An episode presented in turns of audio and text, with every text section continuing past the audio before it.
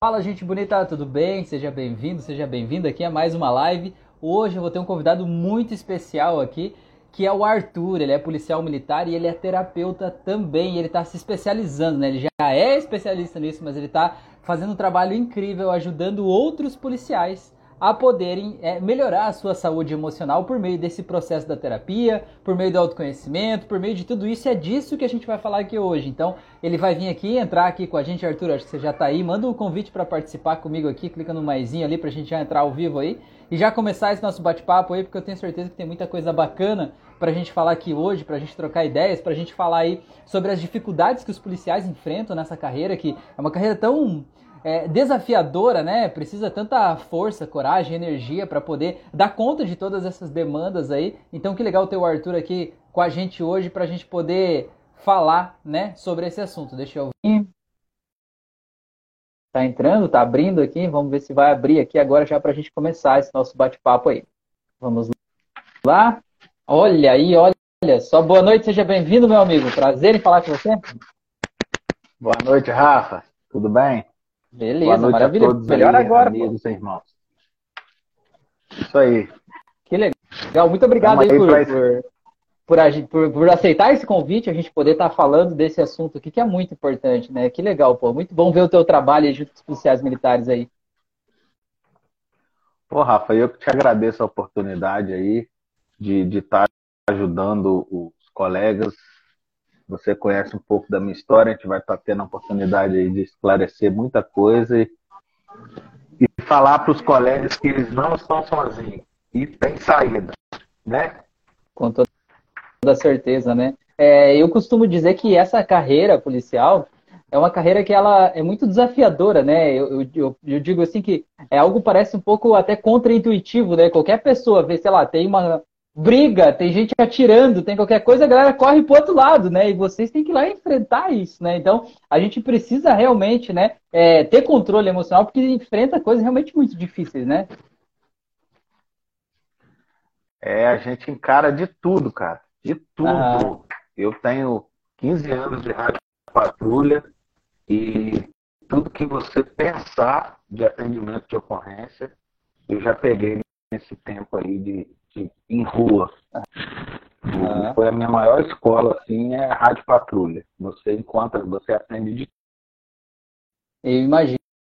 Eu imagino porque é, é, é tudo acontece de tudo um pouco aí. É, gente, vocês estão vendo a live, vocês puderem dizer, vocês puderem dizer pra gente aqui, vocês estão vendo e ouvindo certinho, nós dois aqui, seria muito importante pra gente ter esse feedback aí de quem tá assistindo, tá? Se puderem colocar aí, tá bom? Valeu, acho que deu uma travadinha aí. Você estava falando que você enfrenta de tudo aí com a Rádio, rádio Patrulha?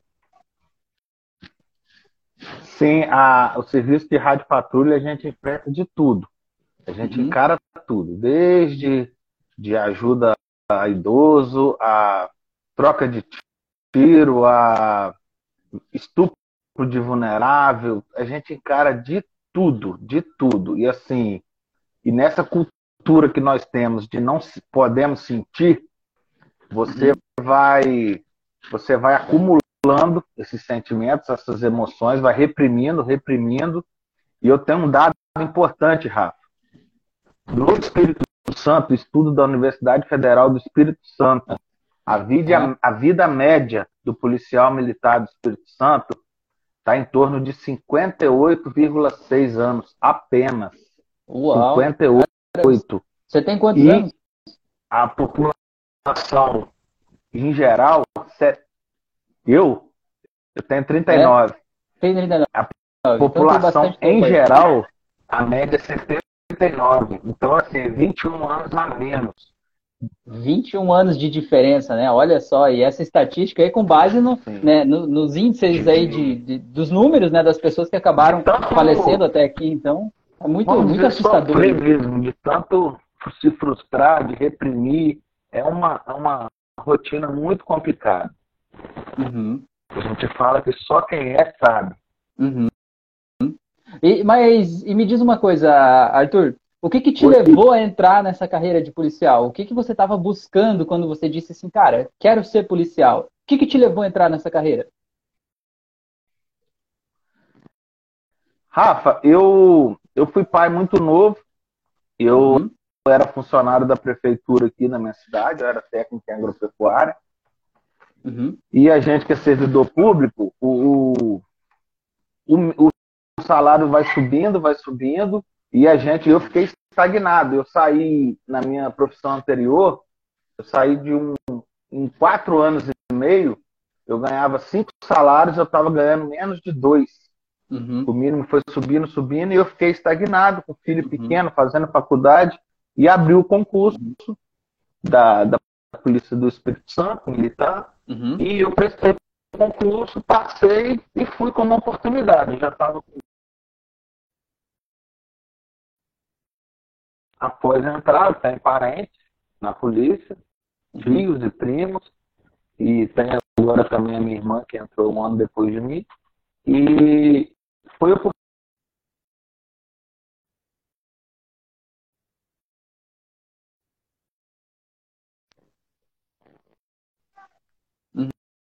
uhum. Que legal. Que legal. Isso é, é muito interessante isso. Mas, mas e, Deixa eu te perguntar uma coisa, Arthur, para a gente é, entrar nesse assunto aqui de hoje, né? Queria te perguntar aí, quais são os principais desafios que o policial enfrenta? Porque você tem esse, esses dois mundos aí, né? O mundo como policial e o mundo como terapeuta, né? Como estudioso, entendedor aí da mente humana, da terapia, enfim, né? Quais são esses principais desafios que talvez ah, os policiais que estão assistindo a gente hoje talvez possam se identificar com isso, né? Quais são as principais dores que você atende no consultório? principais desafios é, é você, vamos dizer, saber lidar com a frustração, entendeu? Uhum, uhum. Você prende um cara hoje, você prende um cara hoje, amanhã ele tá solto. Uhum. É, você tá solto e seu filho indo para a escola na mesma cidade. Então, uhum. assim, é uma situação muito que você tem que ter uma inteligência emocional muito difícil. O nosso sistema jurídico não dá segurança, entendeu? Para uhum. a ação policial. É desafiador dentro da corporação. Quem é sabe do que eu estou falando. Uhum. várias coisas que acontecem, você não pode estar tá falando e você tem que estar tá engolindo seco e então você vai acumulando, entendeu? E fora que você não sabe o que você vai atender. Entendeu? O telefone uhum. toca, pode ser por uma ocorrência de acidente de trânsito, pode ser por um assalto, pode ser por uma briga de marido e mulher, pode ser por uma briga de bar, pode ser uhum. arma branca, pode ser arma de fogo, pode ser porrete. Você está uhum. ali, então você fica num sistema emocional que você tem que de 0 a 100 em 2, 3 segundos. Entendeu? Então, assim, isso a longo prazo, aliado ao serviço noturno, vai acumulando o profissional, vai, vai, eu mesmo tive transtorno, perda de sono, síndrome uhum. de pensamento acelerado, ansiedade. Você não desliga, né? Você não desliga, você fica com, pensando nisso tudo. Você, você, sai do teu trabalho, você não, não, não, não vira uma chave assim, ah, deixei tudo lá, né? Você leva isso com você, né? Leva, leva. Você, onde você está, você é policial. Uhum. Entendeu? Onde você está, você é policial. A, a então, Ritinha assim, escreveu ali, ó, ter, vai... ter, que, ter que resolver os problemas alheios, onde você não tem nada com aquilo. Deve ser bem desafiador também, né? Porque não é um problema Isso. teu, mas acaba sendo, porque você está lá e tem que ajudar a resolver, né? Sim, sim. A Ritinha é a minha irmã, policial ah, também. Legal, legal. Cara, é muito difícil. A gente brinca que ninguém te chama para um churrasco para comer um, um pratinho de comida e tomar um refri. Mas depois que o pau quebra, aí é com você. Entendeu? Uhum. E você tem que resolver. Você uhum. tem que uhum. resolver. Então. E deixa eu, assim, deixa eu te perguntar uma coisa. É, a gente, né, é criado numa cultura assim é, um pouco machista até no sentido de que o homem não pode chorar, o homem tem que estar durão o tempo inteiro, tem que ser o provedor da família, que não pode demonstrar fragilidade, vulnerabilidade, né? Que a gente tem que estar sempre ali. E não só homem, mas enfim, né? Muito, mulheres também passam por isso, assim, né? E eu vejo que policiais militares acabam, femininas também acabam passando por isso, nessa coisa do eu tenho que estar sempre bem, né? Eu tenho que estar sempre garantindo a segurança, o conforto, a estabilidade das outras pessoas. E às vezes isso faz, talvez, a gente não olhar para o que está doendo aqui dentro. A gente tem que engolir em seco e dizer, não, eu sou durão e vou lá, né? Não é isso? Isso aí. E isso na, no militarismo, ele é meio que cultural, né? Uhum. Você. A coisa mais difícil é tá travando. A coisa mais difícil é você saber, você poder falar de sentimentos, você entendeu? Hoje eu já vejo uma, a galera mais nova é, mais aberta a isso, uhum. entendeu? Eu acredito uhum. que até porque de uns cinco anos para cá, geral ficou doente. Uhum. Entendeu? Geral. Entendeu? Hoje eu trabalho num. É difícil você ver alguém que tem a mesma motivação. O sistema, o sistema judiciário, o sistema. O sistema todo, né? Te, uhum. te fez ficar cada vez mais. mais de mãos atadas, mais frustrado, mais. sem aquela vontade mesmo, sabe? Então uhum. você já vai trabalhar carregado, você já vai trabalhar desanimado. E isso vai pesando cada vez mais, entendeu? E, e as pessoas, né, é, muitas vezes esquecem que atrás daquela farda ali existe um ser humano, né? O policial não é um robô que está ali, ele tem uma família, sim, tem problemas sim. em casa, tem problemas com a família, tem contas, dívidas, problemas para resolver, preocupações, ansiedade, traumas do passado e, e a gente tem que lidar com tudo isso, né? E, e um detalhe, a gente não pode errar. Uhum. A gente não pode errar. A gente tem 5 a 10 segundos para tomar uma decisão. Tem que ser dentro da legalidade, uhum. entendeu? E a gente não pode errar. Se você errar, você ainda está fadado a responder, perder promoção e uma porrada de coisa. Então é pressão, Rafa. É pressão uhum. sua, é pressão dentro, é pressão do judiciário, é pressão legislativa, entendeu? Uhum. Então você, legal, né?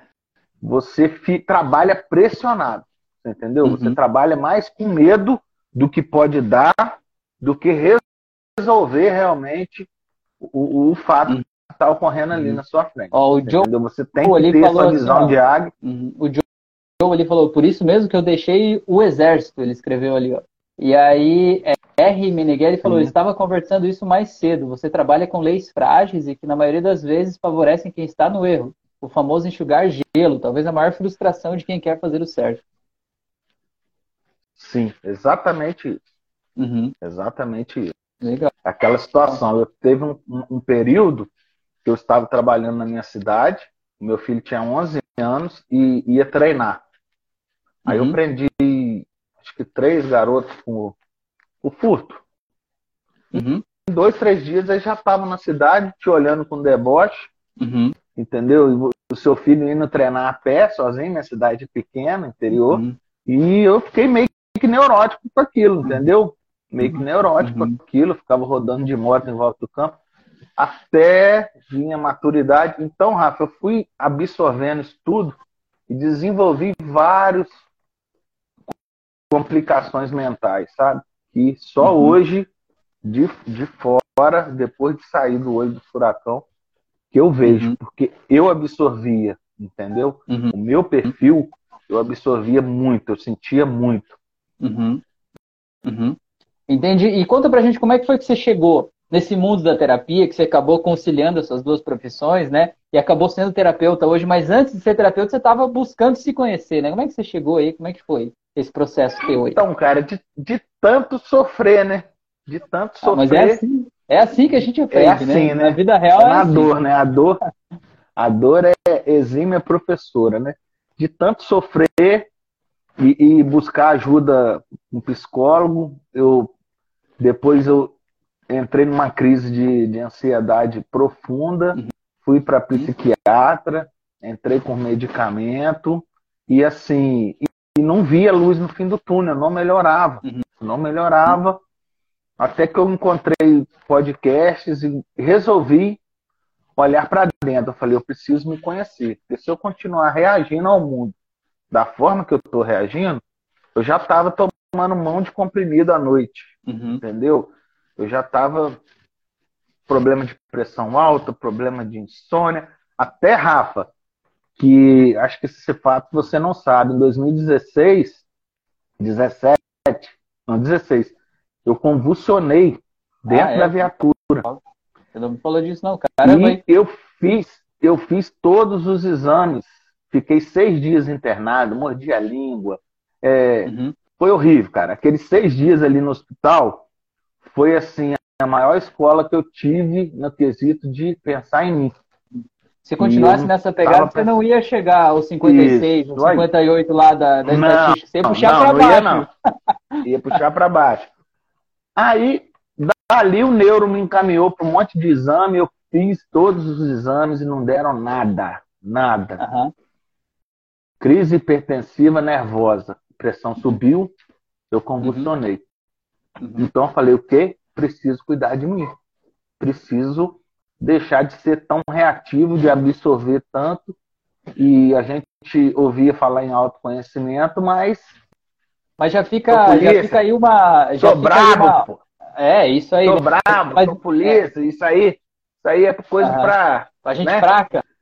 Aí, não tá como bem, a tá vida, a vida é uma exímia é, é, ex, é, exima, ex, é, mostra várias lições para gente. Tudo que a gente fala que um dia não vai fazer, a gente se pega fazendo, né? Mas com certeza. Sim, fazer Mas o que eu queria, só fazer uma, uma pausa, uma pausa rapidinha, deixar a dica, né, para quem é policial que está assistindo esse vídeo aqui, não espere convulsionar e ficar no hospital seis dias para você tomar esse sim. start, né? Troca uma ideia aí com o Arthur, tenho certeza que vai dar para agilizar esse processo, né? E aprender no amor, não na dor, né? Mas vai lá, no segue amor, no amor.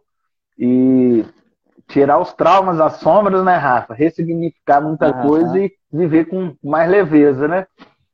E aí, uhum. cara, eu fui na busca, fui na busca, é, e até que um dia fiz terapia, coisa e tal, até que um dia eu vi que uma ferramenta muito boa para ansiedade era a hipnose. Hipnose. Aí o que, que eu fui digitar na, no Spotify? Auto-hipnose. Foi quando eu te encontrei. Uhum. Eu já estava num processo, já já estava bem melhor, já estava buscando ajuda, mas ainda uhum. não tinha feito sessões de hipnose assim, 100%, né?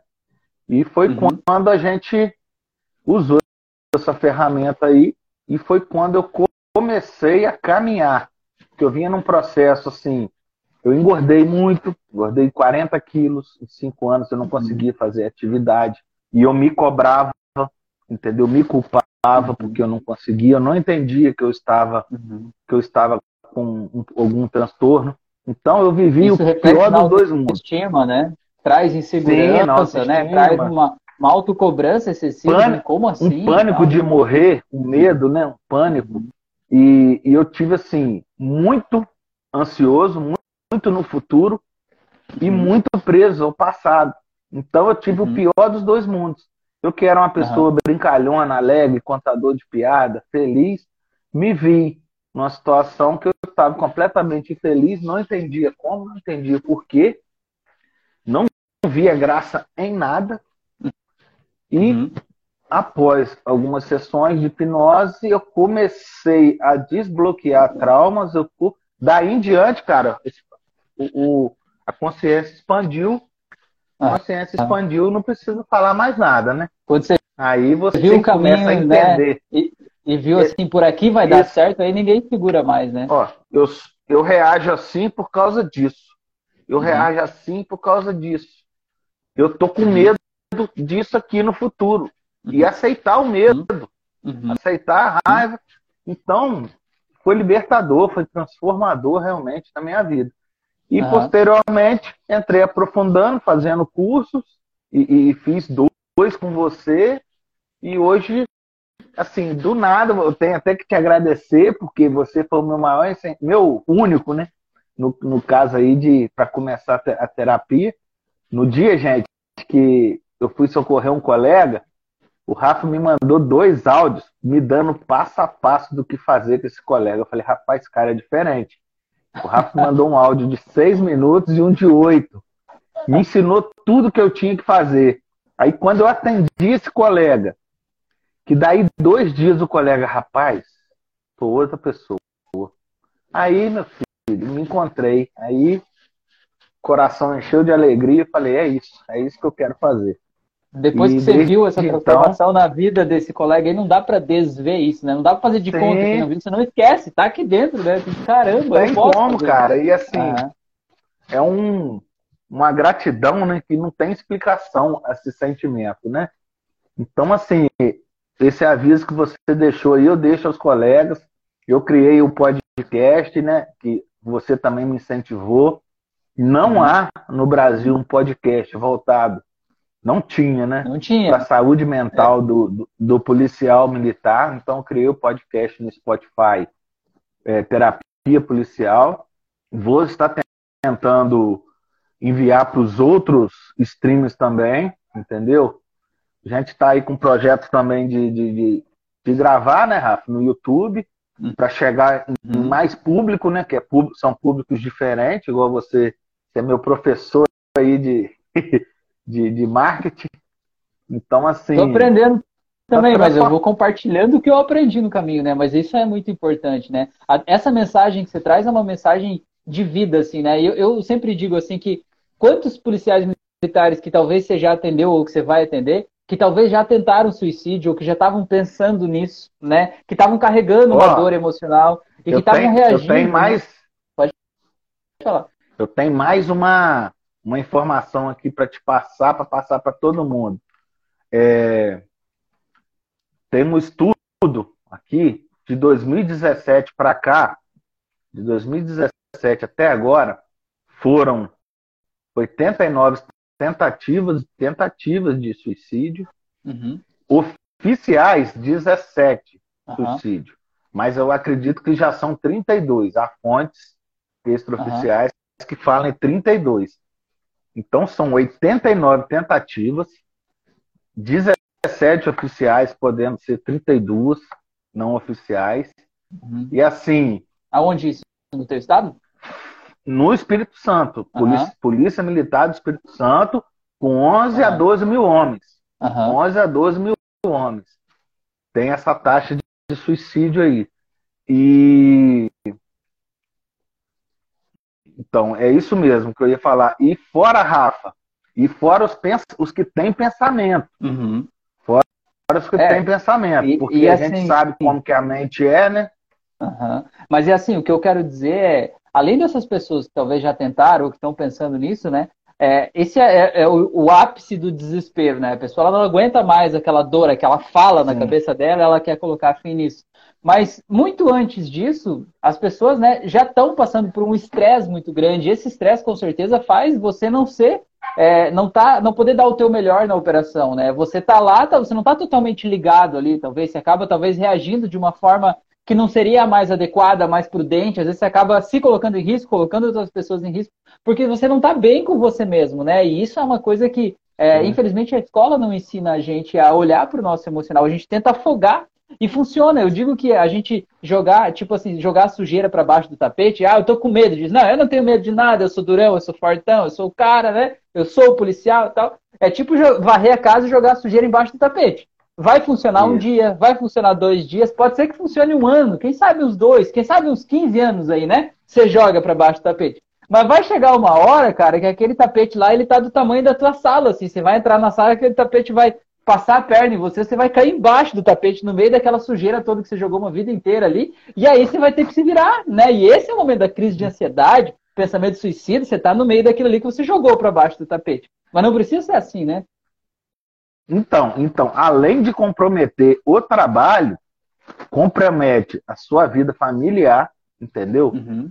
Que é o que eu falo nós, a nossa profissão, a gente é muito mais que apenas a nossa profissão, né? Nós somos um ser humano, né? Uhum. Então você é, tem conflitos familiares que você está sob estresse, você não não está bem também para lidar dentro da sua casa, automedicação, né? uhum. né? Que hoje também é um gargalo, é um um surto, entendeu? E a probabilidade de não se cuidar e adquirir um, um, um transtorno, um problema mental, né? Isso uhum. aí, a profissão, a profissão é, é, muito fadada a isso aí. Uhum. O Carlos falou ali, o maior desafio é carregar o lixo emocional da vida. E é isso mesmo, o maior desafio de todo mundo, né? Poder lidar com isso. Mas eu acho que esse então, é o então, lance da terapia, né? Conta a notícia aí, conta aí pra nós. boa é que a gente não precisa carregar. Essa, é, é por isso que a gente está aqui. Você não tem necessidade, Carlos, de carregar nada emocional. É só você se cuidar, cara. É só você procurar ajuda e entender que você não é esse sentimento que está aí, essa frustração, essa raiva, esse medo, essa culpa. Isso aí é a sua mente, não é, Rafa? Isso aí é a mente, isso aí é a vida, isso aí são os desafios que te deixou nesse estado. E isso é só um estado emocional. Isso é muito importante estar falando. Você está num estado que está carregando. Eu posso falar isso com propriedade porque eu fui o maior remoedor de passado que eu já conheci, entendeu? E isso só me fez mal. Quando eu me soltei, meu irmão, nossa, é libertador demais. Uhum. É libertador. Ó, o Sérgio falou, tem a RR também. Não sei se é uma sigla aí, RR, você sabe do que significa? Isso aqui é um, é um sargento amigo meu, reserva remunerada. Ah. É os velhinhos, os velhinhos que já. Entre é... até os 70 anos no militarismo, a gente não é. Ele é da reserva remunerada, ele não é aposentado, vamos dizer assim, ele Entendi. pode ser convocado a qualquer momento. Entendi. E, e, é muito. E, e, quanto, quanto mais tempo né, a pessoa tem de vida, de experiências, mais tempo ela passa na corporação, né? maior é a probabilidade, o risco dela adquirir mais traumas, né? É importante a gente falar sobre isso, porque trauma, as pessoas acham que trauma é um negócio assim que, sei lá, tipo, sei lá, a pessoa sofreu um abuso sexual, aquilo lá é um trauma, a pessoa, sei lá, foi, sei lá, sofreu um assalto à mão armada, foi sequestrada, sei lá. Mas um trauma é qualquer coisa que você viveu que você não conseguiu lidar com aquela emoção de forma apropriada naquele momento que aconteceu. Não precisa ser um evento catastrófico gigante, assim, mas você se sentiu invadido, se sentiu humilhado, ferido, rejeitado, sei lá, você sentiu um mal-estar e você não conseguiu lidar com aquilo, não conseguiu processar aquilo, talvez porque você era criança, porque você era impotente naquela circunstância, e você ficou com aquele sentimento guardado dentro de você. E esse sentimento ele não se dissolve com o tempo, ele não desaparece sozinho. A gente precisa ir lá pegar esse sentimento, achar ele e soltar ele, né? E é isso que você está fazendo aí, né? Essa que é a, boa notícia aí, que a gente não precisa então, continuar e... carregando isso a vida toda, né? E, e isso aí que você está falando, Rafa, veio a calhar muito, isso aí dentro do ambiente militar, isso é muito forte, uhum. entendeu? Isso é muito forte. Então é e o cara pode carregar isso até nos dias de aposentar, ele pode ser submetido a uma situação que ele tem que reprimir, tem que. Então você tem que ter. É, eu não gosto de falar que tem que, mas uhum. aprenda a não absorver, né? Seja muro, não esponja, uhum. porque o segredo aí da, da, da, longevidade, da felicidade, segundo estudos aí, Oxford, o Rafa também sabe, é a pessoa que não absorve. Exato. E, e, e isso, cara, isso é libertador demais. Isso aí é, é sabedoria pura. É, e, é isso que você está falando. Tem uma pesquisa aí de, de, uma universidade dos Estados Unidos, não lembro qual é, mas eles investigaram pessoas que passaram dos 70 anos, né, e fizeram a avaliação, né, do, do cérebro, né, de como o cérebro das pessoas estava desenvolvendo. Algumas pessoas estavam regredindo, né, criando é, problemas de doenças neurodegenerativas, como Alzheimer, Parkinson, e algumas pessoas estavam ficando mais inteligentes, tendo mais redes neurais, né, tendo mais conhecimento mesmo após os 70 anos. E eles fizeram uma vária, né, uma pesquisa gigante sobre os hábitos dessas pessoas, o que essas pessoas comiam, onde elas frequentavam, religião, hobbies, tudo isso para tentar descobrir o que, que era o segredo, digamos assim, das pessoas que estavam ficando cada vez mais inteligentes em detrimento das outras que estavam tendo problemas mentais ali, né? E eles descobriram só três coisas, só três coisas. Seria o segredo, digamos assim, de você ter uma, uma velhice saudável, um cérebro emocionalmente saudável, só três coisas. Isso se aplica para a vida toda, né? Mas nessa fase, né, da, da, da velhice, assim, é mais importante ainda.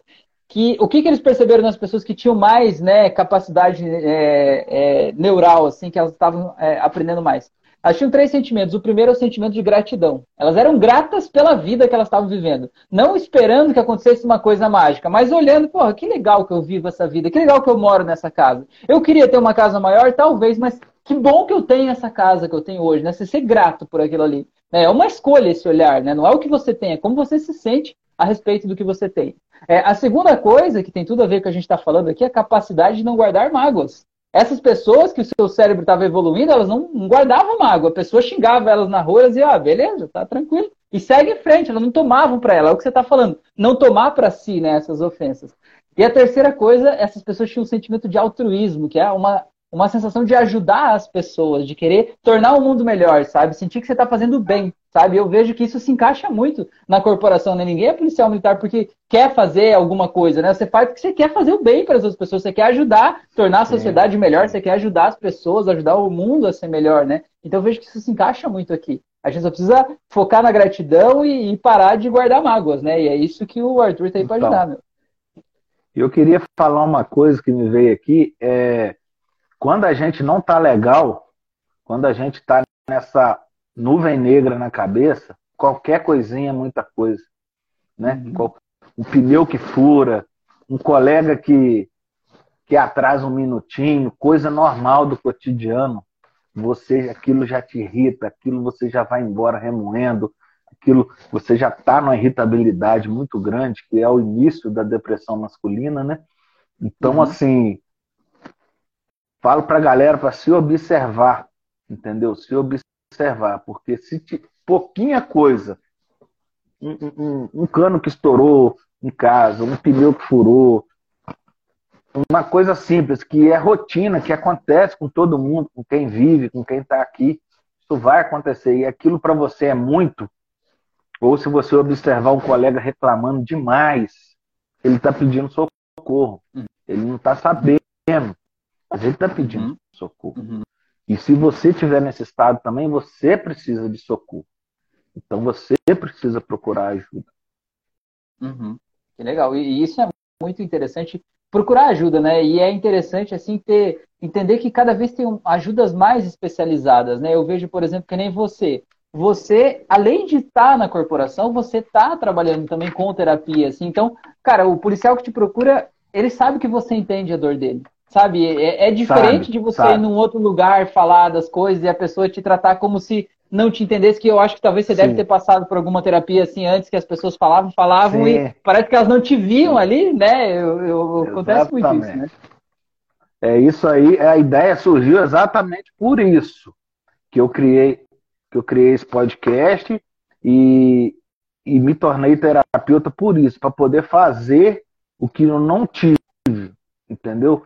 Poder encurtar caminhos para a pessoa não, não precisar sofrer o quanto que eu sofri. É a verdade uhum. é essa. E eu queria, Rafa, te falar, porque a galera eu sinto assim que a pessoal tem muito, tem muito mito sobre a hipnose. Uhum.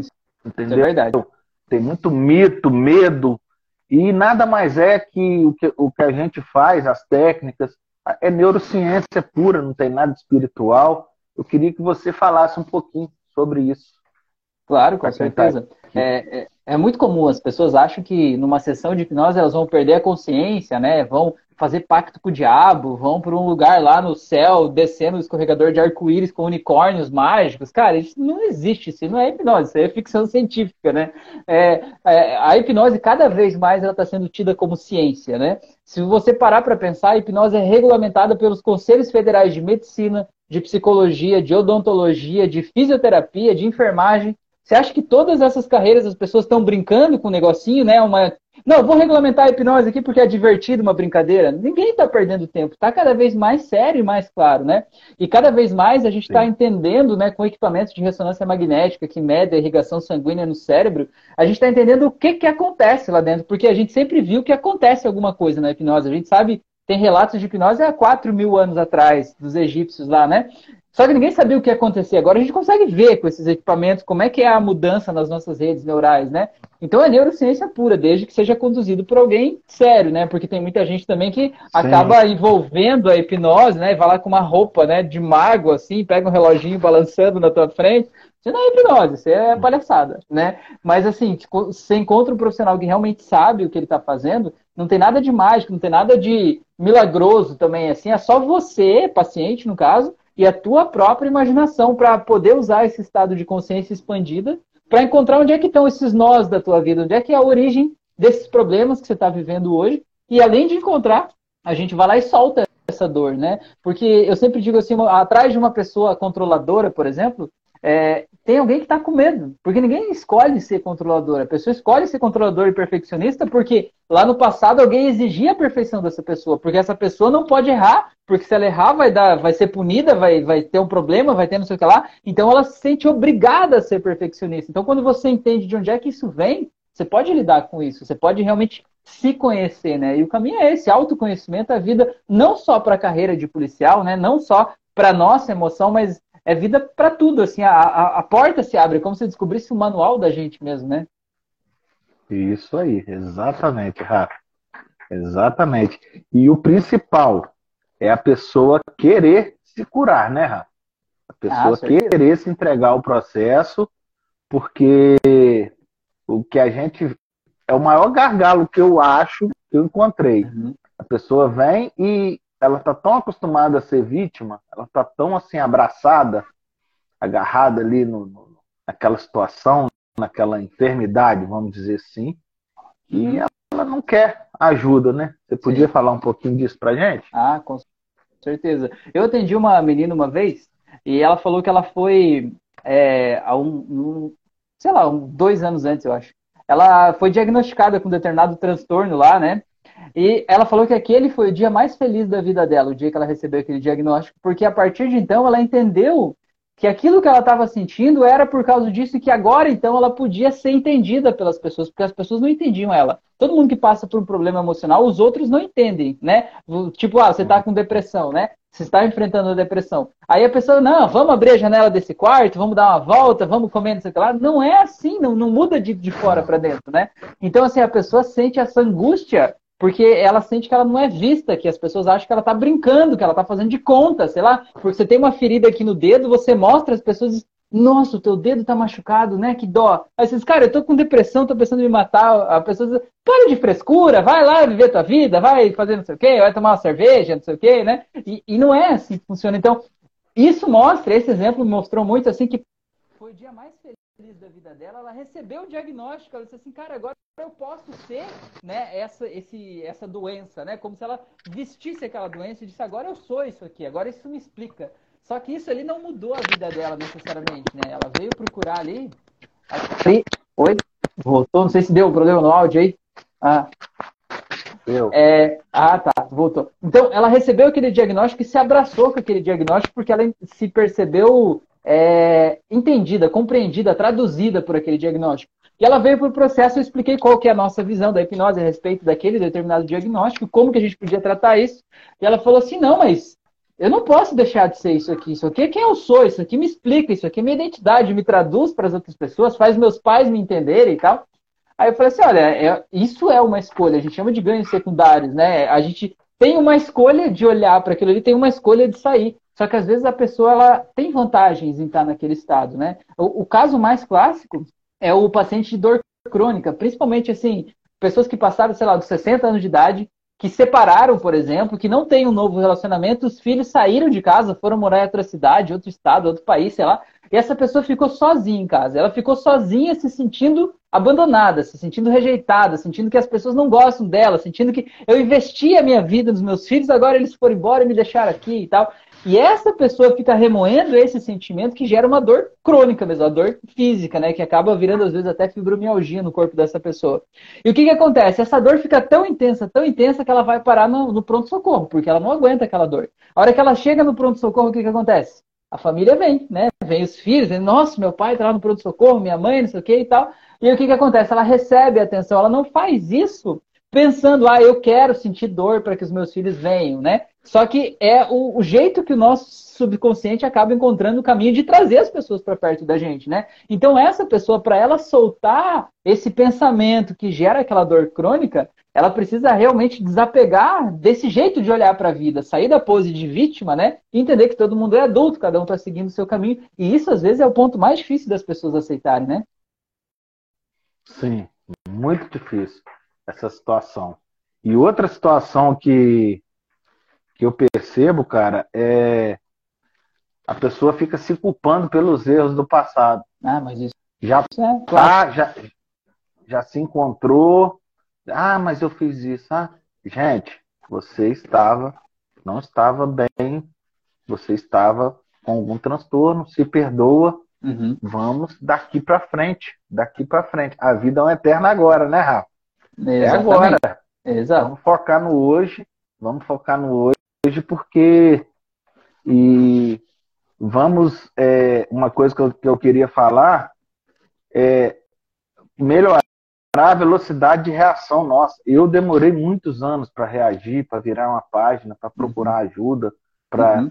então assim, para quem estiver aqui, para buscar isso, porque depois é tão mais fácil, é tão mais leve a vida que vem os desafios e você você passa até curtir tudo, uhum. tudo. Eu, tô assim, eu, eu costumo eu costumo dizer que é, ninguém nasce querendo ser terapeuta, né? Não conheço nenhuma criança que diz assim, ah, quando eu crescer eu quero ser terapeuta. No máximo, a criança quer ser psicólogo, por exemplo, né? O psiquiatra, mas não terapeuta. E eu formo terapeutas, mas eu vejo que o terapeuta é alguém que foi formado pela vida, né? Você é o exemplo clássico aqui, foi o que aconteceu comigo também. Cara, 99% dos meus alunos é isso. É uma pessoa que tem uma carreira, tem uma vida, tem uma profissão, tem uma família, a vida tá dando certo, tá seguindo em frente e tal, até que de repente parece que bate no muro ali, né? bate no muro e vai, parece que vai quebrando tudo, vai tudo por água abaixo. Você vai se afundando cada vez mais, né? E você não sabe o que deu errado, você fica se punindo. O que, que eu fiz de errado? Por que, que aconteceu isso comigo? Por que, que aquela pessoa fez isso? E a gente vai afundando cada vez mais e não acha saída. Até que de repente você encontra uma terapia, alguma coisa que faz tanto sentido para você, você diz: caramba, isso era tão fácil assim, né? Por que, que não me disseram Sim. antes? E aí você vira uma Sim, porta-voz desse processo, né? Foi o que aconteceu com você, aconteceu comigo, acontece com todo mundo. É, é o Rafa, o John fez um comentário aí, é a mesma coisa que o viciado em drogas. A gente falar e parar e a pessoa não consegue sozinho. Você pode é. estar falando aí, Rafa? Claro, com certeza. Todo vício, ele tem três pilares. A gente tem que olhar para esses três pilares para a gente olhar para isso, né? É, o pilar psicológico, o pilar habitual e o pilar físico ou químico. Então vamos lá, o que é o pilar psicológico? É, por exemplo, a pessoa que é viciada, né, tem um viciado em drogas ali.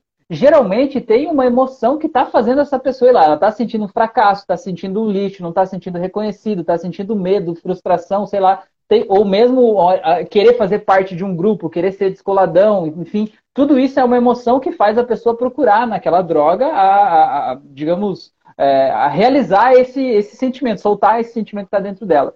O segundo é o pilar habitual. O habitual é, por exemplo, ah, toda noite eu chego em casa, daí eu saio com aqueles meus amigos e a gente vai em tal lugar e aí eles usam drogas, aí tipo, é o hábito, sabe? Chega naquele horário, o corpo já está preparado para aquilo porque ele já está, né, buscando aquilo. Que nem quando a gente está chegando perto da hora do almoço, já vai dando vontade de comer, porque você sabe que você vai comer, você está habituado a comer naquele horário, né? Então o que acontece? Vai dando uma vontade muito, muito insana, muitas vezes até, de você é, praticar aquele vício. Então, quanto mais tempo você está, mais forte esse hábito está dentro de você, mais difícil de você resistir a ele.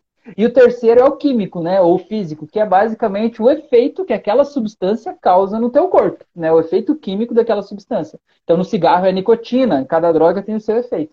É, então, o que, que a gente precisa olhar? A gente precisa olhar para essas três coisas aqui. Então, se você olhar, por exemplo, tem o pilar psicológico, a pessoa usa droga lá nesse, um exemplo hipotético, porque a pessoa está sentindo é, um fracasso, sentindo frustrado da vida, sei lá, ele acaba encontrando ali uma saída para isso. Se você só tira isso da vida da pessoa, ele vai se sentir mais daquele sentimento que ele estava sentindo se você não tratar o sentimento. Né? E isso, às vezes, acaba levando a pessoa para um outro estado é, é, complexo, assim, né? Então a gente tem que tratar os três, o psicológico, o habitual e o físico-químico, no caso, né? Que nem quando você vai para uma clínica, por exemplo, fica internado lá, muitas vezes o que, que acontece? Vocês devem conhecer muito aí, de, de cliente de vocês aí da PM, que a pessoa, ele era usuário de drogas, ele vai lá, ficou internado numa clínica, ficou um tempo, descontaminou, aí ele sai da clínica e não dá um mês ele está lá de volta. Por quê? Porque tratou só o pilar físico ou químico. Ele teve uma desintoxicação do corpo dele, mas ele continuou se sentindo do mesmo jeito, ele continuou com os mesmos hábitos, com as mesmas pessoas fazendo parte da mesma coisa, né?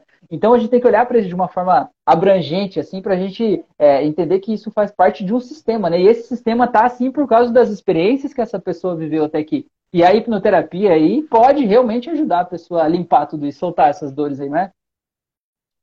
Isso. E a hipnoterapia, ela faz você parar de reprimir aquilo que está te, te magoando, aquilo que está te, te, te ancorando na vida.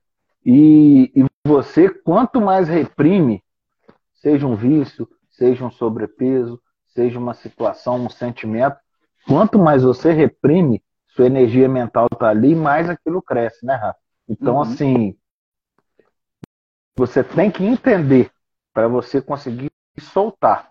Uhum. Só depois disso que você vai conseguir caminhar e se livrar do, do, do, das travas e das âncoras.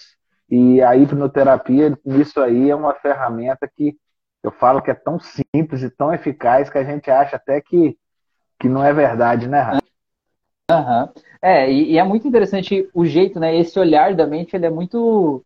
É, o olhar que a gente tem, né, por esse viés da hipnose, assim, ele é muito simples, ele é muito lógico, né? Você pode realmente, de uma forma lúdica, até divertida, ir lá e tirar essa dor lá do passado, onde ela está arquivada na nossa memória, né? É, eu sempre digo que não dói o que aconteceu com a gente. O que dói é a dor que a gente guardou dentro da gente quando aquilo lá aconteceu, né? E essa dor, ela fica Isso viva aí. ali até que a gente pegue aquela dor lá e solte ela, né? E esse processo ajuda muito nisso. Tem uma, um dos e, pressupostos e... da programação neurolinguística, ele fala que a mente inconsciente, ela, ela calibra, assim, né? Ela, de alguma forma, ela compensa a mente consciente. Então, tudo que você reprime aqui nesse lado, tipo, não, eu tô com medo de ficar sem dinheiro, por exemplo. Não, mas eu sou um cara assim, eu não tenho medo de nada, eu sou forte, sou durão, não sei o quê. Tudo que você reprime aqui, ó, vai pro outro lado. Aí lá do outro lado faz o quê? Aparece nos teus sonhos, você acaba, é, a, o teu piloto automático faz com que você haja de acordo com aquilo ali. Tudo que você não quer aceitar em você, te domina, né? Então esse que é o lance, a gente poder olhar para isso, isso aceitar para a gente poder lidar, né? Isso aí, você te domina, você foge para sua zona de conforto e daí a pouco a sua zona de conforto está completamente desconfortável. E aí? Não tem para onde fugir, né? Não tem. E onde você vai, você tá. Então.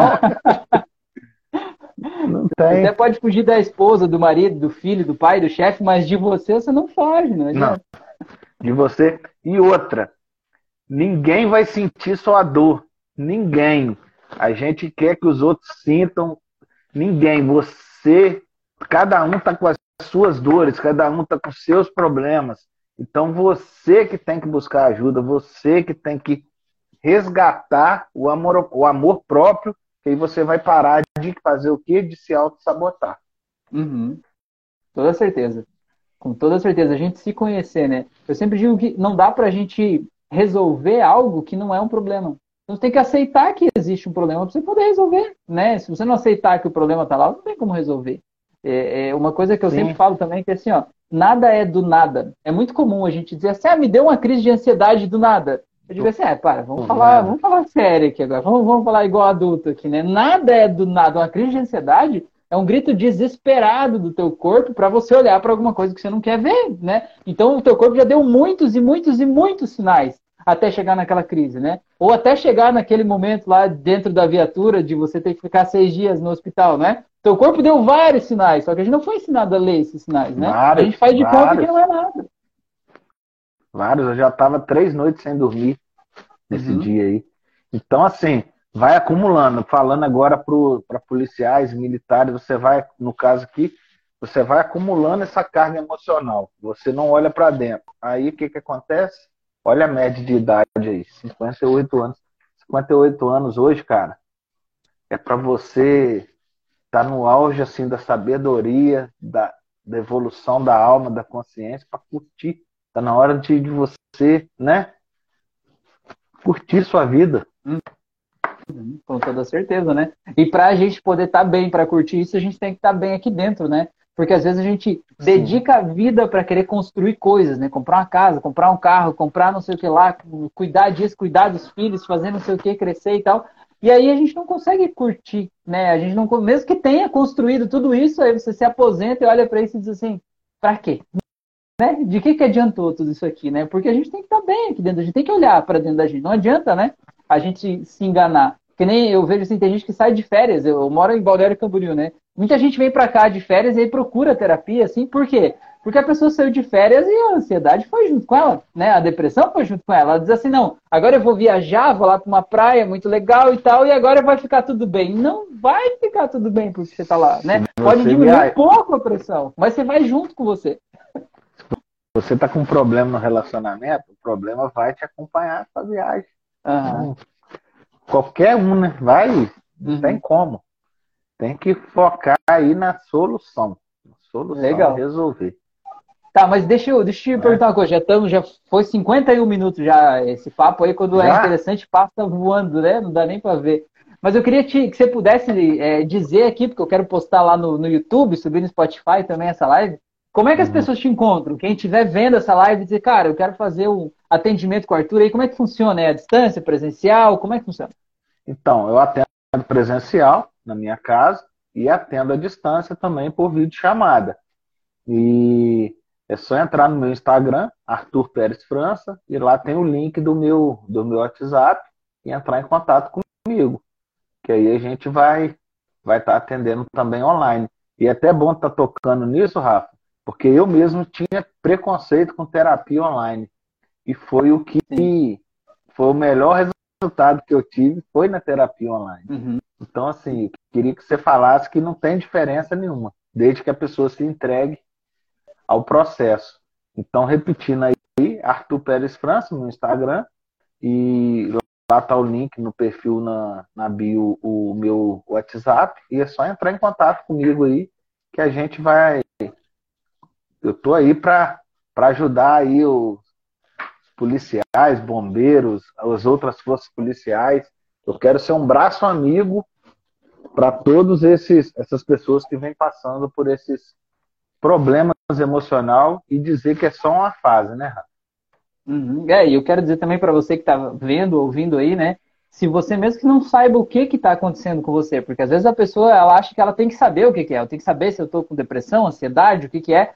Você não tem que saber, você tem que ver, cara, tem uma coisa que está te incomodando? Cara, manda uma mensagem lá para o Arthur, vai ouvir os podcasts, né? Troca uma ideia com ele, né? Deixa ele te explicar como que de repente ele pode te ajudar com isso aí, porque você não tem que ser um especialista da mente humana, você tem que apenas aprender a se observar e ver, cara, tem uma coisa que está me incomodando, que, cara, tem gente que é especializado nisso, né? Tudo tem um, um know-how, um conhecimento, né? Uma ciência por trás de cada coisa. E da mente humana é do mesmo jeito, né? A gente, por exemplo, você tem que fazer uma cirurgia no olho, você vai procurar o um médico oftalmologista, não vai sair pedindo opinião aí no boteco, né? Você vai no lugar certo, né? Por que, que para cuidar da nossa saúde a gente busca a opinião de qualquer um em qualquer lugar e a gente acolhe qualquer coisa que as pessoas trazem, né? Então a gente realmente tem que buscar um profissional qualificado, gente que sabe o que está fazendo, para a gente também poder tá em boas mãos e poder confiar. E a terapia à distância, cara, é a mesma coisa que a presencial. Porque a transformação, eu sempre digo isso, ela acontece dentro da cabeça, né? Do jeito que as ideias estão organizadas aí dentro. É, não é a mão do Arthur que vai passar uma energia para tua cabeça, que vai curar você. Não é a cirurgia com bisturi. Ele não precisa estar do teu lado para isso, né? Desde que você realmente esteja disposto, aberto, confie nele e faça o que ele está te pedindo para criar as imagens mentais aí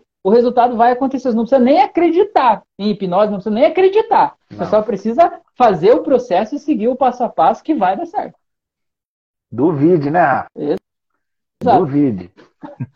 É isso, eu sempre digo que tem dois e é tipos é de cético, né? Tem o cético burro e o cético inteligente. O cético burro é aquele que diz assim, cara, isso aí não deve existir porque eu nunca ouvi falar disso, se fosse bom eu saberia. Esse é o cético burro. O cético inteligente diz assim, cara, isso aí não faz sentido nenhum. Eu vou lá ver como é que é isso. Aí ele vai estudar, vai pesquisar, vai saber, pô, será que isso funciona mesmo? Aí, em vez dele diminuir o mundo para caber, em vez dele diminuir o mundo para caber na mente dele, ele expande a mente cada vez que ele se abre para uma nova ideia e vai atrás né, de buscar conhecimento para isso. É muito legal. A galera tá dando os parabéns aqui para você, aqui, ó. O Carlos falou que recomenda o Arthur, é top. Everton falou parabéns, Arthur, muito bom. É, Davi falou excelente. Tutu, aí tem até o apelido aí, pô, coisa boa, hein? Tutu, Tuzinho. Viu? Olha aí, que beleza. Pessoal é, pessoal é mil. Foi bom, Rafa, que você falou que a gente, eu procurei muito tempo por mim mesmo. O que que eu tinha? Ó, tinha uma semana que eu achava que era Burnout, outra semana eu achava que era síndrome do pensamento acelerado, outra semana eu já cheguei a achar que eu era que eu era TDAH. Eu já tentei achar que eu era borderline. Eu já... Então eu via um pouquinho de mim em tudo que eu ia buscar. Uhum. Mas agora eu... que você está falando tudo isso que você buscou, pesquisou, como é que você define o que você passou lá atrás? Hoje, a tua definição de hoje é o quê? a minha definição de hoje, eu tive crise de ansiedade e entrei numa depressão profunda. Exato, por causa de coisas que passaram lá no passado e preocupações da vida, Isso. né, que você estava vivendo. Por, por, causa de, de repressão de, de, de sentimentos, de, uhum. de, de, não entender, de não, de não curar, de não. E, e, e preocupação também com excesso de futuro. Então uhum. eu entrei nessa, então, quando eu descobri que era isso, nossa mãe, libertador. Falei, então.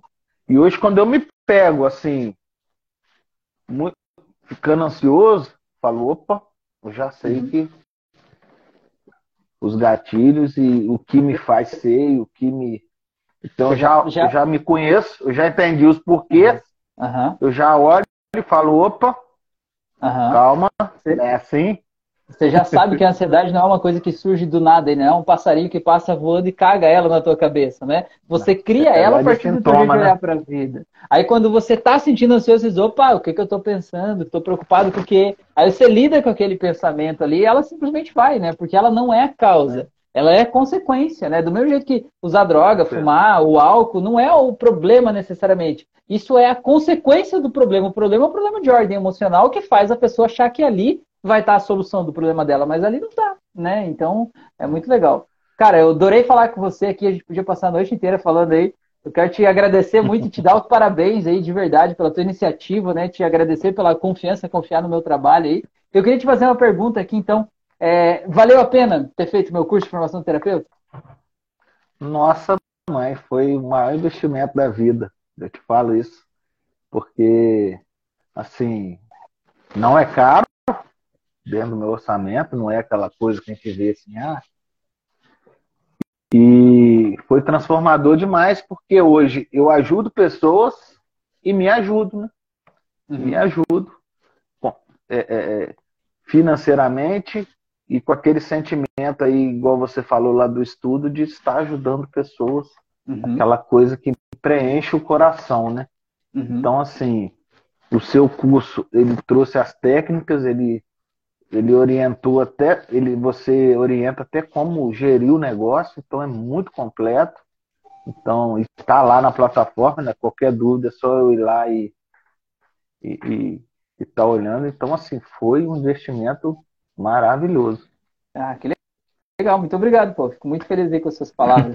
Eu queria te agradecer se aceitar esse convite de vir aqui fazer essa live meio assim de supetão em cima da hora, mas pô, que legal, muito bom ter você aqui, né? E muito bom e é, poder dividir esse assunto, compartilhar, porque eu tenho certeza que esse conteúdo vai chegar para muita gente que precisa dele. Com certeza, e, e quando a gente está falando de, do que viveu, né, com know-how do, do, com um profissional como você também, não tem, não tem erro não. E eu queria estar tá falando aí com a galera, pra, tá, se tiver chovendo, galera, vamos sentir a chuva. Não vamos a, apenas nos molhar, não. Não vamos apenas nos molhar, vamos sentir a chuva, vamos é viver, vamos. A vida é pra, maravilhosa. A vida uhum. é muito boa. banho então, também, né? Assim, Vai tomar banho também, sente o chuveiro, sente a água, né? Sente Sente. Ali, né? Esteja, esteja onde você está. Uhum. Rafa, eu ia viajar. Eu não curtia a viagem. Eu estava com a cabeça uhum. lá no destino. Eu, uhum. Entendeu? Era assim, hoje eu aprendi, aprendi tudo isso, cara. A, a olhar para curtir cada momento da minha vida, curtir uhum. cada processo, curtir cada, uhum. cada fase, cada coisa. Então, tá muito mais leve. Até tá muito mais leve. A vida, a vida, ela não tem aonde chegar, né, cara? É, eu vejo isso, eu atendo gente de tudo que é idade, tudo que é classe social, de tudo que é jeito, assim, gente de, de criança até 90 anos de idade, assim, né? É, e assim, cara, não tem aonde chegar, não importa o que você está buscando hoje, se você tivesse conseguido isso tudo que você está buscando hoje, tenha certeza que você está buscando outras coisas. Você está querendo outra coisa. Ah, eu quero comprar um carro de 100 mil. É... Você comprar um carro, você vai querer um de 200, você vai querer um de 500, você vai querer uma casa é... de um milhão, depois você quer não sei o que lá. Você precisa aprender a viver a vida que você está vivendo agora, tendo sonhos, né, para você ter o motivo de trabalhar, para seguir em frente, para continuar construindo, sendo grato pelo que passou, mas você só tem agora, né? A vida é uma sequência de agoras, né? Como você falou, é uma sequência de agoras, né? uhum. né? E aí o que passou, passou. A gente tem que seguir em frente, né? Isso aí é natural do ser humano. Isso aí é, é a pirâmide das necessidades de Maslow, né? Que a gente estuda lá. Uhum. É, você o, o, ser humano sempre quer o que ele não tem. Uhum. Só que você não pode ser escravo desse querer. Você tem aquela gratidão, né? Que você uhum. falou lá do, do estudo. Uhum. Aquela gratidão. E, é, gratidão na, na... é uma coisa que para a vida, assim, é um sentimento que não tem explicação. É um uhum. sentimento que desbloqueia todo o peso, todo o fardo, tudo que uhum. de negativo que o sentimento de gratidão ele espalha, ele muda sua, sua forma, suas células, ele muda tudo, ele muda uhum. o seu jeito de viver completamente. Ele muda o olhar, né? Porque assim, o que você tem hoje, né? O que a gente construiu, o que você que está assistindo essa live tem hoje, talvez hoje você diz assim, ah, isso aqui é, sei lá, é só minha casa, só minha família, só minha esposa, isso aqui eu sempre tive, é só o trabalho que, sei lá, eu não gosto, talvez que eu estou estressado. Mas, cara, se você olhar uns 10, 20 anos atrás, o que você tem hoje era um sonho. E era um sonho distante, quase sim, inalcançável, sim, não era? Sim. Então, cara, ser grato é escolher ser grato. Cara, tem coisas que me incomodam? Hoje tem. Tem coisas que dá para melhorar? Dá, é normal. A vida é assim, né? Mas tem um monte de coisa que tá aqui que já foi meu sonho lá atrás e que eu posso ser grato por eu estar tá vivendo isso, né? É o olhar que muda o sentimento aqui dentro. E esse sentimento aqui mudou a nossa vida. É isso aí. Então, e, e, e eu queria falar que quando você não está bem, você não consegue ter esse sentimento. Uhum. Ó, nesse período que eu passei por essa fase depressiva, esse estado mental, eu tinha acabado de comprar uma casa. Eu tinha uhum. um carro que eu sempre quis ter quitado. Uhum. Você entendeu? E eu me culpava, gente, por que, que eu não estou feliz com isso? Uhum. Então, assim, era a mente, era a, a, o, o transtorno, era a depressão. Então, uhum. assim, Hoje, fora dela, nossa mãe. É só, só alegria. Mas, mas, mas esse exemplo alegria. que você deu é muito, é muito importante também, porque assim, a gente precisa de uma motivação para fazer o que faz. Às vezes a motivação é assim, cara, vou comprar minha casa, vou comprar o carro que eu quero, vou comprar isso. Aí você tá lá trabalhando, trabalhando, aí tipo tem problemas, você afoga o teu emocional e diz assim, não, eu tô focado nisso, vou trabalhar, vou comprar tal coisa, vou fazer não sei o que lá e tal.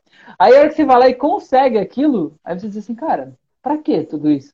Por que, que, que, que, graça que tem, né? Meio que você perde a força, não, não sendo ingrato pelo que você conquistou, mas você uhum. meio que uhum. perde a força porque você tinha uma direção. Eu tava indo para lá, eu é. cheguei agora, né? É isso, então? Eu, você, Aí... É isso que é a felicidade?